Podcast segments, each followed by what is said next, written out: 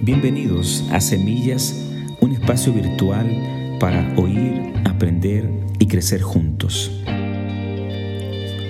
¿Qué tal amigos? Estoy muy contento de volver a estar con ustedes en este nuevo episodio podcast. Hoy quiero hablarles de lo que a mi entender es el mejor regalo que hemos recibido como seres humanos. Me refiero al regalo de la vida. Hoy estamos viviendo tiempos muy difíciles que nos llevan a pensar y a reflexionar en lo frágil y lo vulnerable que es nuestra existencia. Queramos o no aceptarlo, tú y yo somos seres frágiles. Obviamente, cuando digo esto, esto atenta contra nuestro orgullo, contra nuestra arrogancia y contra nuestra vanidad. Pero es una verdad que no podemos ignorar. Somos seres frágiles. Debemos entender que la vida desde la concepción hasta el nacimiento, es un regalo y un milagro maravilloso dado por Dios. Desafortunadamente, muchos hoy no ven la vida desde esta perspectiva, no ven la vida como un regalo, menos como un regalo y un milagro de Dios. Pero la vida es el primer regalo que hemos recibido de parte de Dios. Y Dios es el autor de la vida. Y Dios es quien nos ha dado este regalo. David, un escritor bíblico, dice en uno de sus 73 salmos, dice lo siguiente, Tú creaste mis entrañas, tú me formaste en el vientre de mi madre. De manera que la vida nos ha sido dada, regalada por Dios. Y debemos entender entonces que tú y yo no somos producto de la casualidad. No somos producto de un mal cálculo de mamá y de papá. No somos un accidente en la vida. Quiero decirte que tú y yo somos un regalo de Dios para este mundo. Eso significa que tú y yo tenemos una asignación divina en este mundo. Y te lo digo con mucho énfasis, no podemos partir de esta vida. Tú y yo no podemos morirnos sin antes cumplir con esta asignación que Dios nos ha dado. La vida es un regalo, la vida es corta, la vida es una sola, la vida es frágil. Por eso hay que administrarla de la mejor manera, hay que vivirla, yo diría intensamente, pero también sabiamente. Mira, recuerdo lo que un hombre llamado Job dijo hace muchos siglos en relación a la vida. Él dijo que la vida del hombre es como una sombra que va y viene. Mira, mira los términos que usa este, este hombre. La vida es como una sombra que va y viene. Dos términos muy poéticos que de alguna manera describen la fragilidad y lo transitorio que es la vida. También él dijo que la vida es como una flor que se marchita. Yo no sé si tú has tenido la, la oportunidad o el privilegio de visitar jardines hermosos. Dios me ha dado esa oportunidad. Una vez fui a San Diego, a un jardín muy lindo, y había muchas plantas, muchas flores, y veía la hermosura de la flor. Y Job dice que la vida es como una flor que se marchita, que hoy está hermosa, con su olor, con sus fragancias, pero esa flor que hoy está hermosa, mañana es posible que ya no esté. Así es lo transitorio de la vida. También este mismo hombre dijo que la vida es como una sombra que huye y no permanece. David, el segundo rey de Israel, dijo que Dios le ha colocado límite a la vida del ser humano en esta tierra.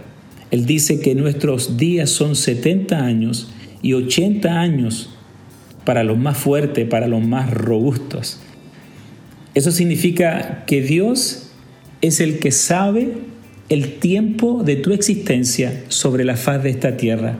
Dios sabe el día de tu llegada y también Dios sabe el día de tu partida. Por eso nunca debemos olvidar que la vida en la tierra es una asignación temporal dada por Dios. Te lo voy a volver a repetir. No debemos olvidar que la vida en la tierra es una asignación temporal dada por Dios. Estamos de paso. No lo olvides, somos peregrinos. No debemos aferrarnos a esta vida. Llegamos sin nada y nos vamos a ir sin nada. Por lo tanto, no te afanes por esta vida, porque es pasajera. La vida nos fue dada con un propósito. Eso también debemos entenderlo. Y para saber el propósito de nuestra vida, debemos ir al fabricante, al hacedor. Y ya lo dije, el hacedor de nuestra vida, el fabricante de nuestra existencia humana, es Dios.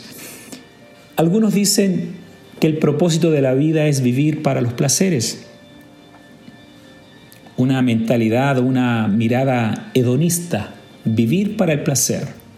Otros, como aquel hombre que aparece en los evangelios, piensan que la vida es para reunir y acumular riquezas. ¿Cuántas personas conozco que viven para eso? Otros, con una mirada más pesimista, dicen que la vida es para sufrir y luego irnos. Pero frente a esto, ¿cuál es el propósito de la vida? ¿Por qué y para qué estamos aquí? Recuerdo las palabras de el hombre más sabio que ha existido sobre la tierra, Salomón, en uno de sus escritos, al, al final de uno de sus escritos, después de haber investigado muchas cosas relacionadas muchas cosas relacionadas con respecto a la vida. Había investigado, había dedicado su dinero, su tiempo a investigar la vida. Él llega a una conclusión muy simple, pero muy profunda y al mismo tiempo importante. Él dice, el fin de todo el discurso es este, temer a Dios y guardar sus mandamientos, porque Dios traerá toda obra a juicio, juntamente con toda cosa encubierta, sea buena o sea mala.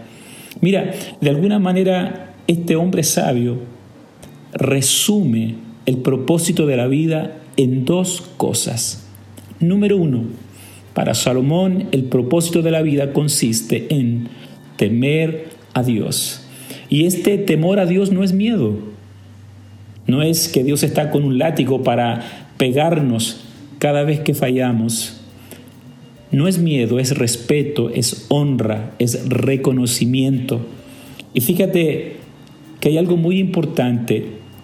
Honrar a Dios, considerar a Dios en nuestra vida es lo más sabio que nosotros podemos hacer. El mismo Salomón dice en otro de sus libros que el principio de la sabiduría comienza como honrando a Dios, valorando y respetando a Dios. Ah, he visto en mi labor como pastor ministerial y como misionero aquí en los Estados Unidos, he visto a muchas personas que viven su vida como si Dios no existiera. Viven la vida desenfrenada sin Dios. Y esto es, está muy de acuerdo con lo que Salomón dice con respecto a la vida del necio. El necio dice en su corazón, no hay Dios, no existe. Vive una vida sin honrar a Dios. Eso es lo primero que dice Salomón con respecto a la vida, al propósito de la vida. Y lo segundo que dice Salomón con respecto al propósito de la vida es que éste consiste en guardar sus mandamientos. No solo temer a Dios, también guardar sus mandamientos.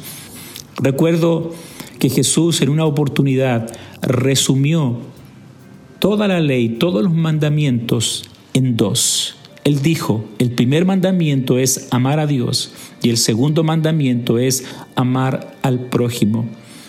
Y recuerda, no es saber los mandamientos, sino guardarlos. Y eso, estimados amigos, es algo muy simple que dice o significa obedecerlos. Guardar significa obedecer. Ahí está el secreto de la vida, según Salomón, en guardar y obedecer sus mandamientos. Salomón nos dice también la razón por la cual debemos temer a Dios y guardar sus mandamientos. ¿Por qué razón? Porque un día seremos juzgados por todo lo que hayamos hecho en esta vida. Un día todo lo que hemos hecho y dicho en secreto saldrá a luz lo bueno y lo malo. Sin duda va a ser un día tremendo. Martín Lutero dijo que hay dos días importantes en la vida de todo ser humano. Este día y ese día. Este día es el hoy, es el día que cuenta, hoy, hoy que estamos ah, escuchando este podcast. Este día y ese día. Y ese día hace referencia al día en que todos nosotros tendremos que dar cuenta de nuestros actos ante Dios. Por lo tanto, si tú y yo queremos ser aprobados ese día, el día que tendremos que dar cuenta, debemos vivir este día honrando y considerando a Dios. El secreto, no lo olvides, para disfrutar la vida que Dios nos ha dado es tenerlo a Él en nuestros corazones y guardar sus mandamientos. Hasta la próxima, te espero.